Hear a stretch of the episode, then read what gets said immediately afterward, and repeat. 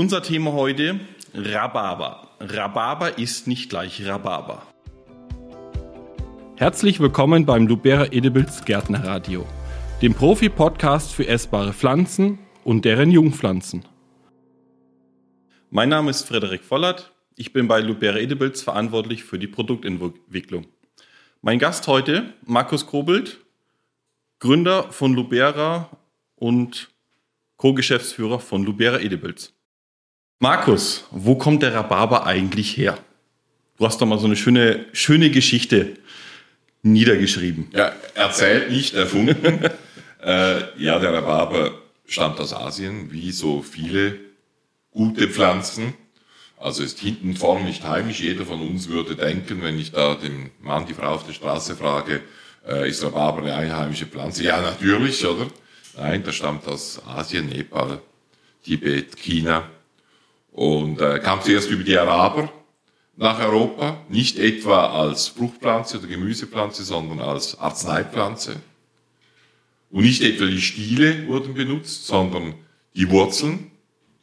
Und äh, die wurden halt äh, gemahlen und das Pulver sollte dann äh, entweder bei der Verdauung helfen oder eine zu aktive Verdauung bremsen, je nach Dosierung, je nach Literatur. Je nach Krankheit. Krankheitsbild. Je nach Krankheit. Neuere Studien haben gezeigt, dass die Droge äh, Rhabarber, die Wurzel der Barbaren heißt das ja auf Deutsch, dass die nicht wirklich besonders effektiv ist. Aber da war sie sehr begehrt, wurde so verkauft. Und das ging dann so ein bisschen im Mittelalter vergessen, wie vieles vom Wissen der Araber. Und dann in der frühen Neuzeit begann das wieder. Die Russen haben begonnen, Rhabarber aus China in Europa zu importieren. Der Zar hat sogar ein, ein Monopol drauf erhoben, um dieses äh, Geschäft äh, Rhabarber gegen Gold auch erfolgreich abwickeln zu können. Die äh, europäischen Handelsnationen, Holland, England, haben versucht, das Monopol zu brechen, ist ihnen nie so richtig gelungen. Aber durch die gemeinsamen Anstrengungen Russland über Sibirien aus China die Rhabarber zu importieren, dann eben auch die Engländer und äh, und äh, Holländer sind immer mehr Rhabarber, Rhabarberarten auch nach Europa gekommen. Auf dem Weg nach Europa äh, wurden sie gepflanzt, wurden sie gezüchtet, freiwillig, unfreiwillig. Es hat Samen gegeben. Die Arten haben sich vermischt. Und so kamen immer mehr Rhabarbertippen halt nach Europa. Und plötzlich um 1800 kam dann die große Entdeckung, man kann ja die Stiele essen. Ja. Ziemlich unabhängig voneinander in Paris, in London, in Hamburg äh, wurden auf den städtlichen, städtischen Märkten plötzlich Rhabarberstängel angeboten. Warum? Wahrscheinlich, weil es genügend Zucker gab. Ohne Zucker wäre das nicht möglich gewesen. Rhabarber zu essen ohne Zucker ist ein ziemliches Ding der Unmöglichkeit. Ja. Und äh, indem eben Zucker zu einer Commodity wurde, übrigens auch wegen dem Tee, also auch die Briten und der Tee haben dazu geführt, dass halt mehr Zucker gebraucht wurde und auch intensiv angebaut wurde, äh, indem Zucker zur Commodity wurde, äh, war plötzlich Rhabarber als Fruchtgemüse oder als was auch immer äh, da und präsent. Und so hat sich das dann weiterentwickelt. Es gab eine Hochzeit der Rhabarberkultur, vielleicht Mitte des 19. Jahrhunderts bis Mitte des 20. Jahrhunderts, wo es vor allem zum Beispiel in England so ein, fast ein Hauptnahrungsmittel war, äh, weil die Pflanzen konnten im Winter angetrieben werden, die Wurzeln wurden in dunklen Hallen angetrieben und, und die gerodet, nachher angetrieben und dann verkauft. Es gab ein, gibt ein Anbaugebiet in England, das Rhubarb Triangle, wo das dann verkauft wurde. Und äh, es gibt noch meine Generation der Engländer und plus etwas älter, die kennen das noch von der Schul, vom Schulessen, dass es eigentlich zum Dessert nach jedem Schulessen halt so einen Topf mit Rhabarbermus gab. Und da gibt's einige, die lieben den Rhabarber bis heute, aber es gibt auch einige, die haben äh, nach ihrer Schulzeit keinen Rhabarber mehr gegessen. Ja, wie seid ihr oder wie bist du denn drauf gekommen, auch den Rhabarber züchterisch zu bearbeiten? Ja, vielleicht zwei Sachen. Das erste, wie immer bei Pflanzen, bei uns beginnt es dann mal, ich habe mal eine englische Ausstellung, einen englischen Kollegen gesehen, eine englische Baumschule, äh, die äh, eigentlich eine Rhabarbersammlung haben, eben aus dieser Hochzeit des Rhabarbers, hat mich fasziniert. Dann haben wir mal begonnen, halt ein Sortiment bei uns aufzupflanzen, zusammen, 30, 40 Sorten zusammen, zu schauen, wie sich die verhalten. Und dann ist ja als neue Rhabarbersorte Livingston aufgekommen, die sich so ein bisschen anders verhält, die eben über den Sommer eigentlich durchproduziert, nicht diese Sommerpause macht in der Hitze. Und ich bin da mal der Geschichte nachgegangen, woher stammt dieser Livingston wahrscheinlich. Hab dann gemerkt, dass schon im 19. Jahrhundert äh, Luther Burbank oder um 1900 Luther Burbank Rhabarber gezüchtet hat und eben genau diese dauertragende Rhabarber auf den Markt gebracht hat, die er wiederum als genetische äh, äh, Ressource aus, aus äh, Australien bezogen hat. Und warum Australien? Weil da halt eben Sorten gezüchtet wurden, die dann weniger auf Temperaturen, Hohe und Tiefe äh, reagiert mhm. haben. Und, und so kam dann das zuerst das Wissen zusammen, dann die Sammlung von Rhabarbern zusammen und dann kommt's halt, wie es kommen muss. Irgendwann sät man mal Samen aus, Freihackeblüte und nachher macht man Kreuzungen und so sind wir so ein bisschen in die Rhabarbergeschichte reingerutscht. Mhm. Was gab's Überraschungen bei den ersten Rhabarber, bei euren ersten Rhabarber-Züchtungsversuchen? Ähm, habt das mit den Keimen, hat das alles gut geklappt? Ja, das hat relativ gut geklappt. Wir haben auch nicht, das war ja dann nicht als sehr intensives, großes Projekt gedacht. Man hat einfach mal genommen, was kam, man hat ausgesät, was kam, und plötzlich hatte man halt tausende von Sämlingen und dann musste man die halt auspflanzen und, und so ein bisschen den Weg finden. Ja, das erste war sicher, wie schnell sich diese Sämlinge entwickeln. Das ist in der Regel so, dass die, äh, wenn die Sämlinge klein in einer kleinen Platte, vier Zentimeter Platte ausgesät werden und dann ausgepflanzt werden, dann explodieren die richtig geht. Das heißt, schon im Folgejahr hat man eigentlich eine fertige Pflanzung, die man schon beernten kann und testen kann. Schöne an der Rhabarberzüchtung, mhm. dass man eben nicht lange warten muss, sondern gleich mit dem Selektionieren beginnen kann. Das war so die erste Überraschung. Die zweite war, dass wir ganz offensichtlich teilweise bei den Rhabarbern mit Pflanzen zu tun haben, die Inzucht auf dem Buckel haben. Das ist nicht unbedingt so schlecht. Äh, es entsteht dadurch, dass in der Geschichte, vor allem bei älteren Rhabarbersorten, die wahrscheinlich häufig auch über Samen vermehrt wurden. Die meisten Samen sind eben, viele sind geselbste beim Rhabarber. Und so sind dann äh, immer wieder Generationen von Rhabarbern durch durch äh, Selbstung entstanden und nachher erst wieder äh, gegebenenfalls vegetativ über Wurzeln vermehrt worden. Das ist meine Hypothese. Und es hat also Kreuzungen gegeben, wo dann die Sämlinge sehr einheitlich, wie bei einer F1-Hybrid-Kreuzung, also wenn ich zwei Inzuchtlinien miteinander kreuze, gefallen sind. Und das war dann schon überraschend. Es gab Unterschiede da, mhm. aber relativ kleine. Und in der Regel waren diese Rhabarber in diesen Kreuzungen auch hyper, hyperproduktiv einfach sehr, sehr viele Stile. Und das hat sich dann auch bei unseren Selektionen gezeigt, wo wir teilweise Sorten selektioniert haben, bis zu 80 Stilen, äh, die da äh, entstehen, aus einer Pflanze im zweiten oder dritten Standjahr. Mhm. Und wie, wie weit seid ihr jetzt aktuell in der Züchtung, in der Selektionsarbeit? Eigentlich relativ weit. Wir haben die, äh, die äh, das weißt du vielleicht besser als du, aber du willst es jetzt nicht sagen, oder? äh, weil du hast sehr viel daran gearbeitet, aber äh, wir ja, sind jetzt runter bei 30, 40 Selektionen. Ja, bei ja, 40, 40 Selektionen sind wir jetzt aktuell. Also ich muss, muss dazu sagen, mein ähm, ja, das Kalenderjahr 21 war bei mir geprägt, wenn ich in der Schweiz gewesen bin, eigentlich geprägt von Rhabarber. Genau. Es war genau. Ein, einmal im Monat, äh, mindestens ein Tag, äh, war ich in den Rhabarbern einfach tätig selektionieren, genau. äh, anschauen, Bonitur, boni, bonitieren, Boniturdaten erfassen, kochen. Genau, genau. Und nur weil du kein grünes T-Shirt gefunden hast, hast du jetzt ein gelbes an, oder? Genau. Rhabarbergrünes T-Shirt. Nein, äh, wir sind also bei ungefähr 40 äh, äh, Pflanzensortenkandidaten drunter. Wir haben äh, eigentlich alle Sorten in drei Gruppen eingeteilt.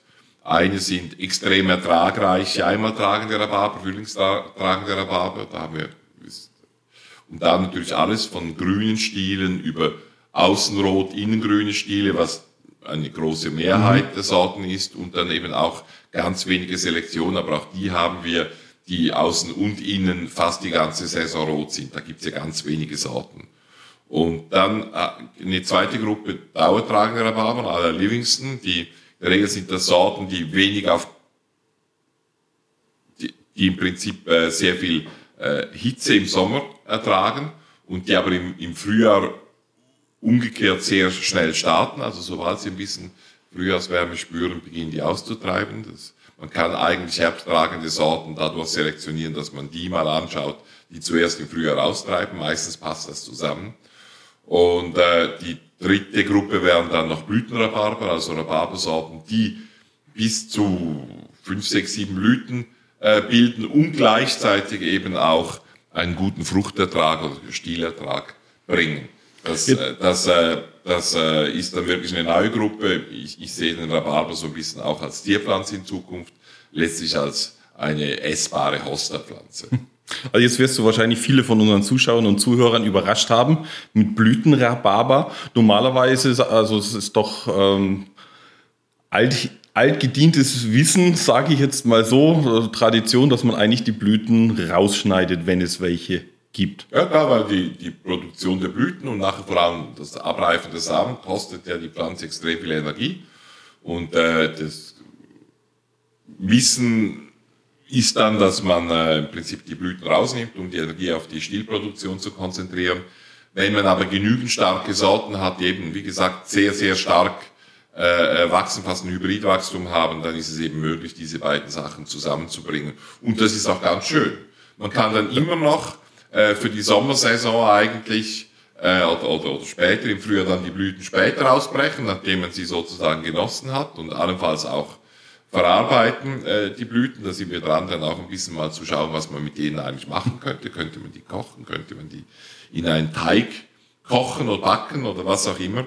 Und, äh, und, äh, und nachher hat man dann blütenlose Rhabarber, die eben ja auch teilweise im späten Frühjahr und im Sommer noch was produzieren. Aber wir haben da überall Sorten ausgewählt, die wirklich so ein starkes Wachstum haben, dass es eigentlich für die kein Problem war, äh, ihre Kraft auch in die Blüten zu geben.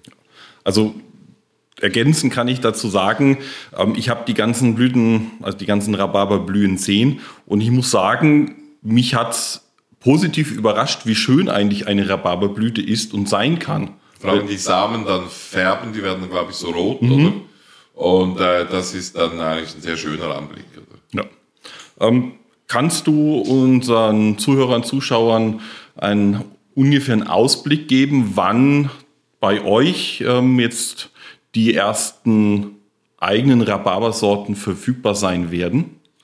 Ja, bei uns bei Lubera.com, also äh, da, wo wir immer die ersten kleinen Mengen von vermehrten Pflanzen verkaufen, bevor sie dann in der Jungpflanzenfirma Lubera Edibles auch verfügbar sind, da wird es dieses Jahr der Fall sein, und zwar äh, Sirupbarber.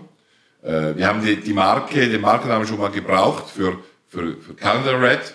Und äh, jetzt haben wir halt eine eigene rotstielige Sorte und die sich einfach, die, die relativ nahe vom Aussehen her bei Candaret ist, unserer Meinung nach noch ein bisschen milder und vor allem verkocht sie auch besser. Vielleicht ein bisschen dickere Stiele als Candaret. Und, äh, und äh, ja, das ist die erste Sorte, also eine einmal tragende, tendenziell einmal tragende Sorte mit gutem Ertrag und außen und innen rot. Und, äh, und äh, die werden wir Sirupaber nennen und so verkaufen, weil äh, Rhabarbersirup kann man ja auch von Grünrhabarber machen. Mhm. Es macht einfach keinen ästhetischen Sinn, oder? Dann so einen grünen Saft zu trinken, wie man ihn meistens kauft. Und wenn man halt wirklich einen rotstieligen, rotfleischigen und außen in der Schale auch roten Rhabarber äh, nimmt, hat man eine wunderschöne rosa, pinke Farbe. Also wirklich eine Freude, eine Freude zu schauen und dann eben auch eine Freude zu genießen. Der Saft der Sirup schmeckt dann gleich doppelt so gut. Also mhm. eigentlich müsste äh, Rhabarbersaft, Rhabarberschorle, wie man es heute auch häufig kaufen kann und sehr beliebt ist, müsste eigentlich von Sirupbarber produziert werden. Wenn draußen jemand dies probiert aus, benutzt unseren Sirupbarber für die Saftproduktion. Mhm. Das hast du gesagt, ihr kauft ja auch Jungpflanzen. Lubera Edibles macht, verkauft ja auch sehr viele ähm, Rhabarber-Jungpflanzen, hat sich äh, in den äh, letzten Jahren sehr gut entwickelt. Ähm, kannst du uns kurz sagen, was die Jungpflanzen dann auszeichnet? Ja, ich meine, ich weiß nicht, wer, wer von Ihnen äh, Rhabarber produziert, aber Rhabarber zu produzieren und die irgendwie in den Topf zu kriegen, das war schon äh, eine ziemliche Schwierigkeit. Man hat ja letztlich im Freiland Rhizome produziert und oder Rhizome gekauft von spezialisierten Baumschulen, die Rhabarberrhizome auf dem Feld produzieren und nach zwei, drei Jahren dann wieder gerodet haben.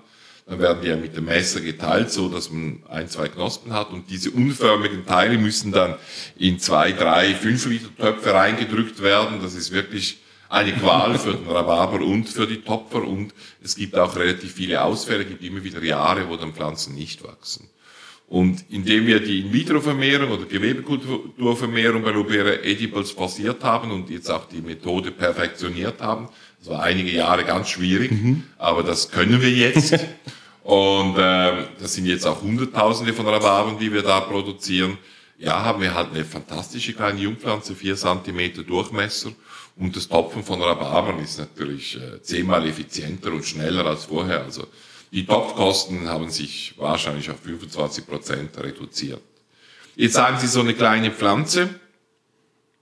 Und wie kann denn da ein schöner Rhabarberstrauch entstehen? Ja, der, der entsteht schon, die explodieren richtig gehen. Trotzdem ist natürlich mit so einer kleinen Pflanze auch eine kleine Fertigpflanze möglich. Man kann jetzt auch ein Rhabarber, wenn es sein muss, in einen 1 Liter Topf ja. topfen oder in einen 12er Topf oder man kann ihn in 2, 3, 5 Liter Topf topfen. Wir sind weiterhin der Meinung, wir als Lubera topfen weiterhin in 5 Liter, weil wir Rhabarber eigentlich als eine, eine, eine hochwertige Pflanze verkaufen möchten. Es gibt auch einen anderen Preis und natürlich den Leuten ermöglichen möchten, dass sie eben nicht eine Jungpflanze kaufen, sondern eine Fertigpflanze, wo sie gleich im ersten Standjahr sicher dann im zweiten Standjahr eigentlich beernten können. Mhm. Das ist der Vorteil, wenn jetzt im, frühen Frühling ein Kunde einen fertigen 5-Liter-Topf von uns kauft vor dem Austrieb, dann kann er schon im ersten Standjahr zwei, drei Stiele wegnehmen und im zweiten Standjahr kann er eigentlich eine Vollernte erwarten. Und das ist der Vorteil der Kultur in einem großen Topf. Unterschätzen Sie nicht, wie stark diese kleinen Pflänzchen explodieren. Die beginnen langsam, dann explodieren sie und zwar so stark, dass sie sich gegenseitig auch erdrücken können. Mhm. Also, ist ganz wichtig, die meisten Sorten müssen im Verband aufgestellt werden, im Schachbrettmuster aufgestellt werden. Äh, wenn Sie das gewohnt sind, wir haben zuerst gedacht, die können wir Topf und Topf aufstellen und dann hatten wir plötzlich 20 bis 30 Prozent Ausfall bei den Endprodukten. Und, so, und, und, und jetzt, weil einfach die, die ein bisschen stärkeren Pflanzen die fittesten überleben, haben die anderen erdrückt. Und wenn Sie äh, im Verband aufstellen, im Schachbrettmuster, passiert das nicht und dann hat man 98 Prozent äh, gute Pflanzen im Frühjahr. Im Frühjahr immer die Qualitätskontrolle im Versand machen, solange die Pflanzen noch nicht treiben, dass eigentlich die Mitarbeiter kurz in den Topf reingreifen und wenn sie dann das Rhizom spüren, äh, dann ist es gut. Noch eine letzte Bemerkung, auch, auch, auch wichtig bei den Rhabarbern. Äh, wir sind ja gewöhnt, dass eine Rhabarberpflanze, ja, da ist, da ist ein Topf und ein bisschen Erde und der Rest ist eigentlich dieses große, unförmige Rhizom, die sich da entwickelt hat. Das ist bei den aus in vitro produzierten Pflanzen am Anfang nicht der Fall, sondern da entwickelt sich eher so was wie ein, wie ein, wie ein Wurzelsystem, ja, und das Rhizom ist noch sehr klein. Das heißt auch, dass die Pflanze im Frühjahr sofort Dünger braucht. Also die, die kommt nicht aus den Reserven. Ein normaler Rhabarber, der kann einfach mal äh, seine Reservestoffe aktivieren und dann wächst er mal lange, bis er dann irgendwas braucht, oder? Das ist bei den aus Gewebekultur vermehrten Jungpflanzen produzierten Jungpflanzen noch nicht der Fall. Die haben dieses Rhizom noch nicht so, so groß entwickelt. Die brauchen also für den Start im Frühjahr, um schön auszutreiben, schöne Stiele zu bilden, brauchen die etwas Nahrung. Nachher dann am Standort im Garten oder auch wenn die Pflanzen länger im Topf bleiben, was wir nicht hoffen möchten, dann, äh, dann äh, entwickelt sich dann dieses Rhizom. Aber die Pflanze, die entwickelt sich einfach physiologisch anders als eine, die über geteilte Rhizome entstanden ist. Und diese paar Sachen muss man berücksichtigen. Aber weil ja die Produktion, das Topfen so viel besser geworden ist, einfacher geworden ist, ja, letztlich müssen wir gar keine Werbung dafür machen, weil, weil die Zahlen sprechen für sich. Wer mal dieses Produkt, dieses Jungpflanzenprodukt entdeckt hat, der wird natürlich nur noch Gewebekultur vermehrte Rhabarber äh, in Zukunft benutzen. Vielleicht noch Topftermin, plus minus Woche 25 mhm. ist so eine idealer Topftermin, äh, auch für uns von der Auslieferung der abgehärteten äh, und leicht an, teilweise leicht angetriebenen Pflanzen her aber auch für die Produktion. Es ist dann problemlos möglich, ein fertiges Produkt äh, zu erhalten, das dann so ab Mitte September schon wieder verkauft werden kann. Hauptverkaufssaison ist dann der nachfolgende, das nachfolgende Frühjahr. Mhm. Ja, Markus, vielen Dank. dass du, dass du mir Rede und Antwort gestanden hast und unseren Zuhörern und Zuschauern einen kurzen Ausflug in die Geschichte des Rhabarbers und auch in die Kultur des Rhabarbers gegeben hast. Sage vielen Dank. Auch vielen Dank ähm, an Sie zu Hause, ans Zuhören und Zuschauen. Wenn Sie Fragen und Anregungen haben, können Sie sich gern ähm, direkt an mich direkt an mich wenden unter frederik.vollert.lubereedibles.com. Und wenn Sie, wenn Sie laufend informiert sein möchten, was für neue Videos, Podcasts wir produziert haben, äh, über was wir gerade schreiben, abonnieren Sie doch unseren Newsletter auf luberaedibles.com backslash Newsletter oder äh, Gärtnerbrief. Genau. Vielen Dank. Das Lubera Edibles Gärtnerradio finden Sie überall dort, wo es Podcasts gibt, bei Apple, Spotify, wo auch immer. Bitte raten Sie uns dort. Und dann freuen wir uns auf den nächsten Podcast mit Ihnen.